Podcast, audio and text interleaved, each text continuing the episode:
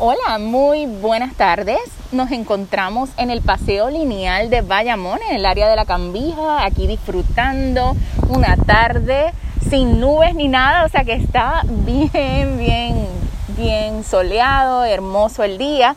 Hoy es domingo 16 de mayo 2021 y en este episodio número 3 nos acompaña Lizaida Rosa. Hola Lizaida. Hola. Tú, eh, tú, como les recordamos, Lizaida tiene su propio podcast en el que ofrece, eh, eh, ¿verdad? Su conversación es en relación a eh, lo que es la salud emocional. Cuéntame un poco de tu podcast. Sí, mi podcast se llama Pensando en voz alta y hablo sobre técnicas que me han enseñado a mí en terapia psicológica para llevárselas a ustedes también y así como a mí me ha aportado mucho, pues que pueda llegar a otras vidas, aunque obviamente no esto no, no equivale a una terapia, pero que tú puedas tener estrategia y que puedas fomentar el buscar la ayuda cuando lo necesites es muy esencial. Gracias, Lizaida. Y es cierto, a veces lo que necesitamos es ese compartir de experiencias. Eh, aun cuando estamos en una pandemia, ¿verdad? Aquí estamos todos con nuestra mascarilla puesta, guardando distancia en un espacio abierto, eh, ¿verdad? Cumpliendo, ¿verdad? Con el protocolo de lo que establece la orden ejecutiva. Pero ese conectar con nuestros compañeros, con nuestras amistades, de alguna manera, siempre guardando, ¿verdad? Lo que es eh, el protegernos, es bien importante. Eh, así que esas experiencias que tú narras en tu podcast, eh, que te- yo te sigo, es importante mantener esa conexión y, y eso es lo que la gente desea, escuchar desde la experiencia de otros, porque a lo mejor lo que te pasó a ti de alguna manera me impacta a mí. Así que me encanta tu podcast. Pero también nos acompaña nuevamente en la tarde de hoy, igual que en, el- en la edición anterior, el joven Río Justiniano. Río, saluda. Hola, buenas tardes. Y buenas tardes, Ryu, gracias. También eh, hoy es una, ¿verdad? una tarde especial porque abrimos el espacio a otras generaciones. Aquí nos encontramos con Doña Gloria Jovet. Doña Gloria tiene, ¿qué edad tú tienes, Gloria? 71. Tiene 71, mira, pero se ve espectacular. Queremos compartir con Gloria también porque es importante abrirnos a escuchar diferentes perspectivas, ¿verdad? De acuerdo a las experiencias. Así que tenemos jóvenes. eh, yo tengo 45, así que estoy en esa edad, ¿verdad? Del- de, de los 40s y tenemos también esa generación ya adulta mayor y queremos esa sabiduría en esta conversación que es súper importante. En la edición anterior habíamos estado hablando de la importancia de validar las emociones. Sobre todo entramos en un tema muy importante que era eh, las emociones de nuestros hombres, ¿verdad? De nuestros jóvenes hombres. Y escuchamos muy bien arriba expresar la importancia de, de poder eh, eso mismo expresar, que esas, esas frases de que el hombre no llora, que si no, o sea, es como que como el hombre crece con la sociedad eh, diciéndole, mira, te tienes que limitar, no puedes expresarte, no puedes proyectar tus emociones, eso está mal. Y era como cómo, cómo debemos ir rompiendo eso. Esa carga. Claro que sí. Así que siguiendo con ese tema de los roles, que fue lo que habíamos hablado, y ante eh, lo que ha pasado recientemente con, con las noticias tan duras y, y como nos ha impactado con la muerte de Andrea, con la muerte de Keishla eh, y de tantas otras que han muerto, mujeres a manos de sus parejas o exparejas, pues queremos tocar el tema eh, con todo respeto, desde nuestra experiencia, ¿verdad? Y como dijo Lizaida en un momento, no es, eh, no es que somos profesionales de la salud mental, simplemente estamos haciendo esta conversación como para reflexionar esto en cuanto a cómo, ¿verdad? ¿Qué podemos hacer diferente para, para ayudar en la prevención de esta situación de violencia, violencia doméstica y violencia hacia la mujer? Así que, Lizaida, te quiero pasar el micrófono desde tu experiencia y tú que, ¿verdad? Te has educado en el área social, en el área de salud emocional, un poco para que nos converses desde tu experiencia, eh, ¿verdad? Como eh, que has estudiado estos temas, ¿cómo, qué entiendes? ¿Qué es lo que está pasando y qué podríamos hacer para, para aportar a que, a que no continúe este patrón de violencia hacia las mujeres. Ok. Pues así en este en lo que puedo llegar a pensar, nosotros tenemos muchas presiones de, de, de diversos lados que nos dicen y nos indican cómo ser, cómo ser de, de una manera, este posiblemente también que, que tenemos que ser fuertes, que no podemos ser débiles, muchas veces también este también este somos una población que venimos desde desde la pobreza este había antes años anteriores había muchos maltratos. Entonces todo eso este ha ido creando para mi entender como un poquito de, de esos traumas maybe se quedan este pero no todas las personas van a ser violentas porque no unas pudieron romper con el patrón y darle la mejor vida a sus hijos y, y así eh, este, diferentes estilos de vida eh, con todas las personas, pero también el machismo está bien presente y eso poquito a poco lo, lo tenemos que seguir, este, ¿verdad? Este, quitando un poquito más. Entonces, eh, la oportunidad de, de nosotros respetar a los otros, este, vernos como seres iguales, que no hay roles, que, que si yo tengo que limpiar la casa la puedo limpiar tanto como la puede limpiar el hombre, que no es este que no es este quién, quién hace qué cosa, sino es más bien la unión, el, el compartir, ese amor que yo hago esto por, porque, porque es mi responsabilidad o porque quiero, quiero hacer sentirme bien, porque lo hago y tengo la iniciativa. Y eso sería algo importante y también inculcarlo a los niños este, de que estudien lo que quieran, este, que se sientan bien con, con consigo mismo, que es tan importante tener amor propio para así llevarlo a los otros y que no se vea como un juicio o como algo de competencia, sino es que es por, ¿verdad? Para unir la sociedad. Sí, no, súper bien. Y, y, y, tocas el tema del trabajo en equipo, ¿verdad? Este, donde ambas partes de lo que sería ese hogar, ¿verdad? Este, independientemente del género en el que se identifiquen, mujer, hombre, etcétera, ¿verdad? O, o ¿verdad? Eh, eh, cómo se identifiquen esas personas, siempre es importante lo que es el trabajo en equipo. Eh, pero tocaste un tema muy importante relacionado a la educación y ese background familiar. Eh, muchas veces lo que, ¿verdad? Nosotros pues lo que aprendemos pues es lo que nosotros replicamos porque eso es lo que nos han enseñado, ¿entiendes?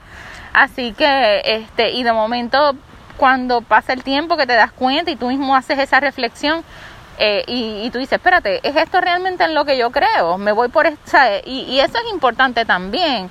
Quizá yo pienso que además de esa educación desde niño, pero que los jóvenes también tengan la oportunidad que se les fomente el pensamiento crítico, que se les fomente, que ellos puedan analizar. Y que si ellos piensan diferente a nosotros como padres, en mi caso, pues que yo tenga la apertura y me estoy hablando a mí misma cuando o sea, y, igual a otras madres y padres que yo tenga la apertura de entender que, que mira no necesariamente tú tienes que pensar como pienso yo pero pero el respeto eh, que sea la prioridad.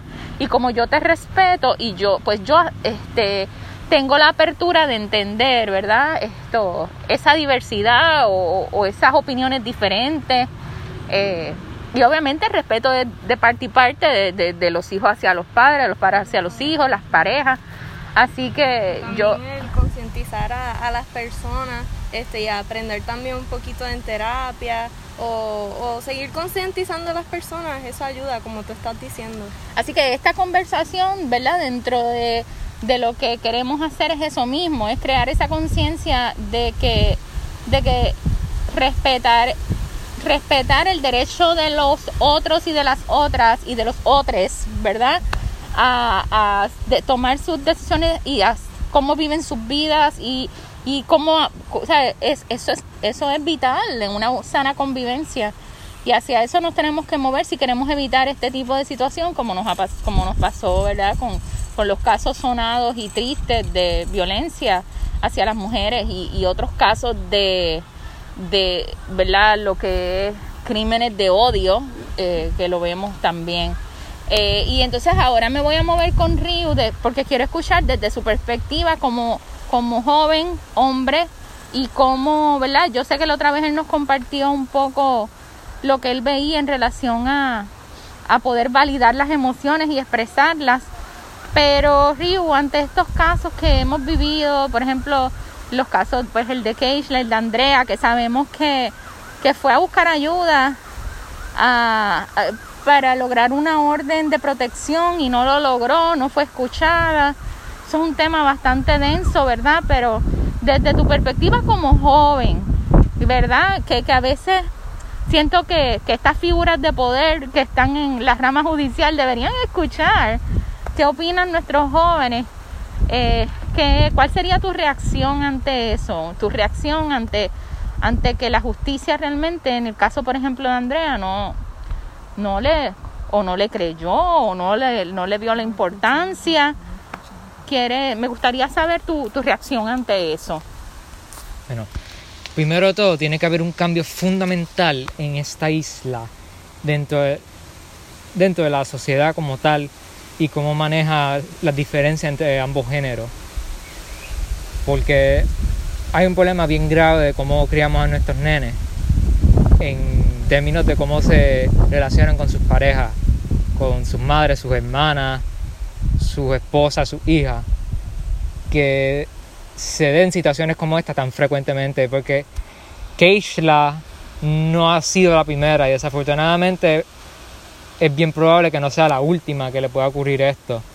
Porque ya hace muchos años atrás, casos como estos de parejas que, que a, mujeres que las mataban sus su parejas o su expareja, llevan ocurriendo ya por años, a veces múltiples veces al, año.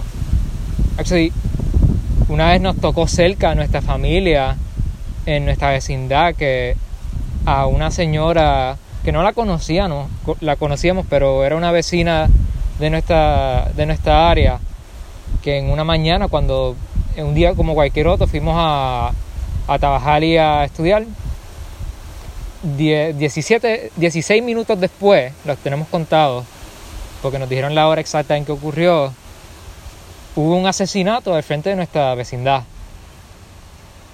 Por una carretera que pasamos todos los días, incluso para hoy mismo para llegar aquí tuvimos que pasar por ahí, para regresar y para llegar esa carretera siempre la pasamos. Y ahí mismo fue que ocurrió ese crimen. De un hombre que esperando a, a, su expareja que le había explotado las gomas de su carro preventiva, preventivamente, se acercó a su vehículo por la mañana y la asesinó con una pistola. Y después se, él mismo se privó de la vida. Con los nenes presentes. Al frente de sus dos hijos. Y eso ocurrió 16 minutos después de que nosotros no hubiéramos ido por la mañana. O sea, muchas historias así, lejos o cerca, que han ocurrido en esta isla, que muchas de ellas simplemente no, no, le dan la importancia o se, se van silenciando con el, con el tiempo y el pasado, con la memoria, que pues la mayoría de la gente no recordará el nombre de de esa vecina que murió. actually, desafortunadamente yo nunca aprendí el nombre de la vecina que murió.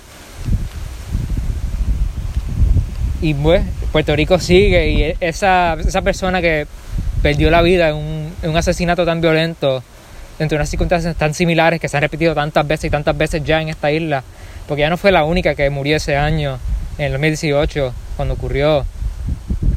Y después estamos en el 2021 que vuelve a ocurrir otro más, dos dentro del mismo fin de semana con Andrea y con Keishla. Y claro, con los detalles pues morbosos del asesinato de Keishla, pues ahora se ha llevado más a la atención pública sobre la violencia de género. También es porque el, la pareja de Keishla era un boxeador famoso, Félix Verdejo. Y pues se, se, ha regado más la voz y se ha llevado más, más a la luz la situación pero esto es algo que lleva ocurriendo ya por muchos años y, y no, no fue hasta que se murió Keishla y también Andrea que se, se, está notando porque cuántas, cuántas mujeres no han muerto ya y sus nombres no son recordados como el de Keishla y Andrea. Gracias por compartir eso, Riu. Me gusta lo que traes en el sentido de, de no olvidar, no podemos olvidar eh, y que cada vida es valiosa. Igual con Andrea y Keishla, como la, la, la madre que perdió la vida frente a nuestra, ¿verdad? nuestra urbanización hace dos años. También recuerdo un caso muy doloroso que fue el de la joven transexual, no recuerdo el nombre, Alexa, que también nos tocó y nos marcó y nos ha, ¿verdad? por lo menos a nosotros, nosotros no, nos afectó mucho. Y, y nos preguntamos qué podemos hacer, o sea, qué... Y, sé que ustedes aportaron en la parte educativa, Así que esa parte de la educación, esa parte de que, de que entendamos que no, nadie es mejor que tú, nadie es peor que tú, todo, tú sabes, el respeto a esa diversidad y, el respeto. Y, pues, o sea, entender que, que mucho tiene que ver con el, eh, con el poder, el tener poder sobre la otra persona, ese forcejeo de quien, ¿verdad? De, de control y poder. Este, y, es algo que es difícil, pero es importante que desde chiquititos entendamos que, que no tenemos que estar con ese forcejeo de, de, poder, de controlar al otro, o sea, de que somos seres humanos y nacemos libres. Y dentro de esa libertad, pues tenemos derecho a ser. Y cuando alguien nos quiere cambiar nuestra esencia, ¿verdad? Que, que, o sea, no, tenemos, o sea, es aceptarnos nosotros mismos y que lo y, y aceptar a los demás, ¿entiendes? Así que también en la educación es importante también implementar lo que es este la perspectiva de género para que cada niño pueda este elegir la carrera este que quiera porque no una no la hace más que la otra. Y quitar estos estigmas que hay en la sociedad para, para que las personas puedan ser más unidas y, y también aprender lo que son las señales de alerta, que es bien importante porque muchas, mm, este, esto no es suficiente, pero por algo podemos empezar, que aprender lo que son las señales de alerta para evitar que, que sufras este, con una persona, pues puede ser, puede ser algo. Eso de las señales de alerta me parece un tema bueno como para tocarlo en una próxima edición porque a lo mejor este no es hasta que tú lo ves en ejemplos. Mira, cuando por ejemplo esto y esto, así que, usted, que ustedes creen si para la próxima edición hacemos eso, tocamos ese tema de, de, de, cómo podemos identificar esas señales de alerta, pero como también hoy nos acompaña Gloria Jovet y queremos escuchar la perspectiva desde ella ya como mujer que es abuela, este, que ha vivido, que hay diferentes, ¿verdad? Eh, generaciones, porque vivió, ¿verdad? Una época, este, y, y cómo lo ve ahora, eh, porque esa sabiduría de, nuestros adultos, ¿verdad? Es importante compartirla y, dentro de ese respeto de nuestra conversación, ver cuál es su reacción ante estos temas. Bueno, pues yo lo que puedo comentar es que todo empieza en la enseñanza de los padres a sus hijos. Si nosotros criamos a nuestros hijos con el debido respeto, respetando sus intereses, sus fortalezas, respetando todo aquello que a ellos les agrade, les guste, pues nosotros podemos encaminarlos a tomar el respeto ¿verdad? adecuado para las otras personas. Porque no hay cosa más triste que uno estar en un salón de clases, como lo estuve yo por tantos años, y ver cómo otros amiguitos se mofaban de los niños que tenían ciertas inclinaciones. Eh, vamos a decir, pues, que parecían más finos, como le llaman mucha gente, ¿verdad? Y, y entonces esos pobres muchachitos lo que sentían era sufrimiento. A veces se molestaban entre ellos y callaban para no herir a nadie y no buscarse problemas. Pero si nosotros aprendemos a respetar esas personas, incluyendo también a las personas con, cierta discapacidad física. O sea, hay personas que se mofan del que camina cojeando o el que es medio visco. O sea, son cosas que nosotros tenemos que poner por encima de lo que de lo que vemos en las otras personas, tenemos que respetarnos. El respeto es lo más importante. Decía Benito Juárez que el respeto al derecho ajeno es la paz. Wow, con esas palabras yo creo que estamos bien para ir cerrando esta sesión. Agradecemos a doña Gloria Jover, ella fue maestra por 30 años y es mi madre querida, así que agradecemos, ¿verdad? Eh, que nos haya, haya aportado sus ojos y su experiencia desde ella como maestra, porque entonces eh, no es solamente en el hogar y la familia, pero también a los que están ejerciendo su rol de maestros y maestras, que tengan ese ojo clínico para asegurarnos, ¿verdad?, que nuestras niñas eh, aprendan y practicar lo que es el respeto para prevenir desde pequeñitos lo que es el bullying y, y, y que después eso puede ir incrementando hasta desencadenar en casos como los que hemos conversado. Pues bueno, ya ahora sí, yo entiendo que debemos eh, ir cerrando la conversación. Agradecemos a nuestros panelistas. Seguimos aquí disfrutando este, esta tarde soleada, compartiendo sanamente. Les exhortamos a que continúen protegiéndose usando las mascarillas y nos vemos hasta la próxima edición donde vamos a estar conversando sobre esa es cómo podemos identificar, ¿verdad? Eh, esas señales de alerta. Así que continuaremos la conversación. Un abrazo y recuerden, comparte la silla con la gente que tú amas y conversa. No podemos perder eso. Tenemos que seguir conversando para llevar estos temas y seguir educando. Un abrazo, se cuidan.